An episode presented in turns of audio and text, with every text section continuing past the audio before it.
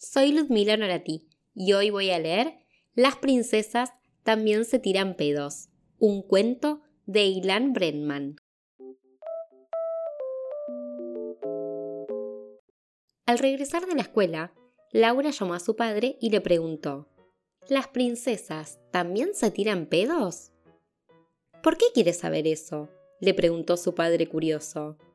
Es que por la escuela dicen cosas, pero mm, antes de contarte qué ha pasado, quiero que respondas a mi pregunta.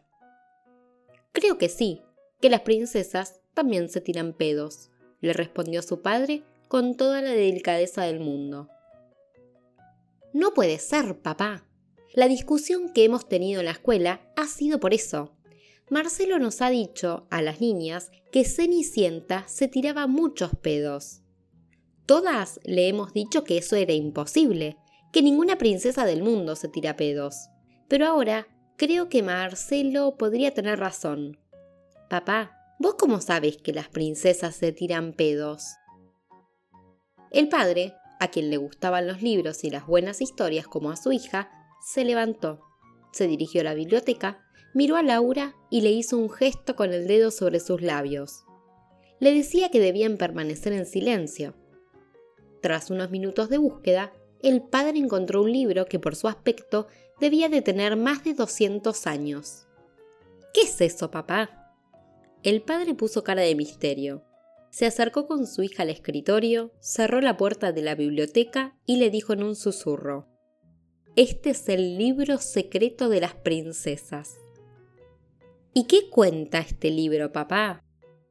Todos los secretos de las princesas más famosas del mundo, Incluso hay un capítulo titulado Problemas gastrointestinales y flatulencias de las princesas más encantadoras del mundo.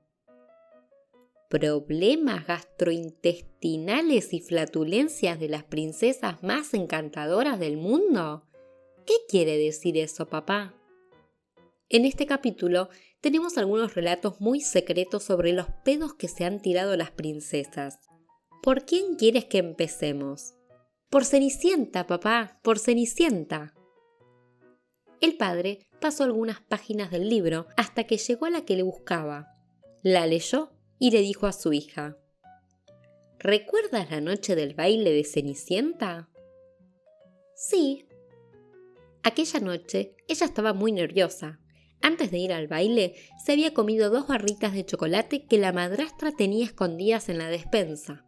A la hora del baile, el príncipe apretó muy fuerte la cintura de Cenicienta, ella no lo pudo soportar y soltó un buen pedo justo en el mismo momento en que el reloj daba las campanadas de medianoche. Caramba, papá. ¿Eso quiere decir que el príncipe no lo notó? No, hija. ¿Y Blancanieves? El padre pasó algunas páginas, las hojeó y luego dijo la comida que cocinaban los enanos era muy pesada. Les gustaban el bacon, la cola hervida, los quesos de todo tipo, los pasteles de albaricoque. Blancanieves ya estaba un poco harta de toda aquella comida llena de colesterol. Cuando la madrastra le dio la manzana envenenada, ni siquiera llegó a probarla, soltó un pedo tan pestilente que resultó ser tóxico. Por eso se desmayó. ¿Y por eso los enanos la pusieron en una urna de cristal? ¿Para que nadie notara el mal olor? Así es mi hija. ¿Cómo pudo el príncipe acercarse tanto? Aquí en el libro pone que mm, el día que el príncipe pasó por el bosque y vio la urna de cristal, tenía una gripe descomunal y la nariz muy tapada. Vaya, si no llega a ser por la gripe, Blancanieves aún estaría en la urna. Puedes estar segura de eso, le respondió su padre convencido. ¿Y la sirenita?